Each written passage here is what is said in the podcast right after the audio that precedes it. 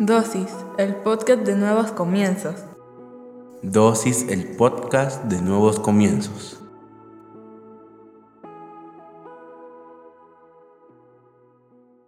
Bienvenidos seas una vez más a Dosis. Hoy hablaremos sobre dónde. Lucas 12:34 dice, porque donde esté su tesoro, ahí estará su corazón. Padre, en el nombre de Jesús te damos gracias por el privilegio que nos das de aprender en pequeñas dosis de tu palabra. Te pedimos que hables a nuestra vida, a nuestra mente, a nuestro corazón, que nos permitas comprender a cabalidad todo lo que nos quieres enseñar en esta dosis, pero sobre todo que lo que hoy aprendamos lo podamos poner en práctica en nuestra vida diaria. En el nombre poderoso de Jesucristo. Amén y amén. Como te digo, hoy en dosis hablaremos sobre dónde. ¿Alguna vez se te ha perdido algo? ¿Alguna vez has buscado algo? ¿Y qué es lo primero que dices? ¿Dónde? ¿Dónde lo dejé? ¿Dónde está. Siempre utilizamos esa palabra porque no tenemos ni idea dónde dejamos aquello que estamos buscando. Las llaves del carro, las llaves de la casa, el teléfono. Yo no sé si te ha pasado. A mí muchas veces me divierte ver a mis hijos buscar su teléfono y le preguntan a la mamá, ¿dónde está mi teléfono? Y la mamá les responde, si ustedes no saben, menos voy a saber yo. Y es cierto. Recuerdo que en el básico muchas veces nuestra maestra de idioma nos decía, ustedes no pierden la cabeza porque la tienen pegada al cuerpo, sino saber dónde la dejarían. Siempre nos decía lo mismo, porque perdíamos absolutamente todo. Sacábamos nuestro cuaderno y no encontrábamos los lapiceros. Y hay gente que es olvidadiza tremendamente tiene esa característica especial. Creo que más de alguna vez hemos perdido alguna cosa y la hemos buscado con ahínco. Ahora, uno de los problemas cuando perdemos algo es que no tenemos la dimensión de dónde encontrar eso que buscamos. Los cristianos, desafortunadamente, no nos damos cuenta que hemos perdido nuestro corazón por un tesoro que hemos buscado. ¿Cómo así, Max? Sí, como te lo estoy diciendo, los cristianos no nos hemos dado cuenta que hemos perdido nuestro corazón por un tesoro que buscamos. Déjame ponértelo así. Tu corazón está en donde tú pones tu tiempo. Entonces, si tu tiempo está en el smartphone, tu corazón es el smartphone. Si tu tiempo está con tus amigos, tus amigos son tu corazón. Si tu tiempo está en las novelas, tu corazón está en las novelas. Pero no me puedes decir tu corazón está en Dios si tú no le dedicas tiempo. Porque uno le dedica tiempo a lo que lo apasiona, a lo que uno atesora. Mira a los futbolistas, a las personas que les encanta el fútbol. Son capaces de sentarse a ver N cantidad de partidos o son capaces de averiguar las posiciones en las tablas de clasificación o son capaces de ir a jugar o alquilar una cancha a altas horas de la noche después de una gran jornada laboral o en fin de semana. A veces pasamos nosotros los domingos con el tremendo sol, con tremendo calor, a mediodía por las canchas y vemos gente jugando. Y yo le digo a mi esposa, yo no podría hacer eso. Me mareo de ir en el carro, no digamos de andar corriendo, pero a ellos les apasiona eso. Su tesoro es el fútbol, por lo tanto su corazón está ahí. Ellos no tienen que preguntarse, ¿dónde está mi corazón? Los cristianos muchas veces decimos, ¿y dónde dejé mi corazón? ¿Y dónde está mi pasión? Nuestra pasión debería ser el Señor. Desafortunadamente no es así, porque si tú no le dedicas tiempo a Dios, si las cosas que tú haces no son para Dios o no estás pensando en Dios, y no digas que en Él está tu corazón, porque eso es mentira. Tu corazón está en miles de lugares, menos con Él, porque ya no te apasiona. Porque las cosas que hoy te apasionan son aquellas que te han robado el tiempo que pasabas con Dios. Antes podías charlar con el Señor en cualquier momento. Ahora ya no lo haces. Antes encontrabas placer en escuchar una prédica. Ahora ya ni siquiera terminas de escuchar la dosis, que son ocho minutos. Antes te atrevías a siquiera leer la Biblia. Ahora ni siquiera sabes dónde la dejaste. O ni siquiera has empezado tu racha en la aplicación de la Biblia este año. Ya van 60 días de este año y ni siquiera has abierto esa aplicación. Entonces no me digas que tu corazón está con el Señor. Por eso era la pregunta, ¿dónde? ¿Dónde está tu corazón? Pregúntatelo tú, argumentatelo tú y demuéstratelo tú. Porque tú puedes seguir diciendo que tu corazón está en Dios y te estás mintiendo. Y eso es lo peor que podemos hacer los cristianos. Debemos de ser honestos con nosotros mismos. Si no podemos ser honestos con nosotros mismos, entonces ¿cómo vamos a ser honestos con las demás personas? Nosotros sabemos la respuesta perfectamente en dónde está nuestro corazón. No nos sigamos engañando. No sigamos diciendo que nuestro corazón está con Dios porque no lo catalogamos como nuestro tesoro. No lo anhelamos, no lo deseamos, no lo buscamos. ¿Dónde está tu corazón? Josué 24, 23 dice, Quitad pues ahora los dioses ajenos que están entre vosotros, e inclinad vuestro corazón a Jehová, Dios de Israel. Interesante, ¿verdad? Porque el primer versículo dice, porque donde está su tesoro, ahí estará su corazón. Y Josué nos dice, quitad ahora los dioses ajenos que están entre vosotros e inclinad vuestro corazón a Jehová, Dios de Israel.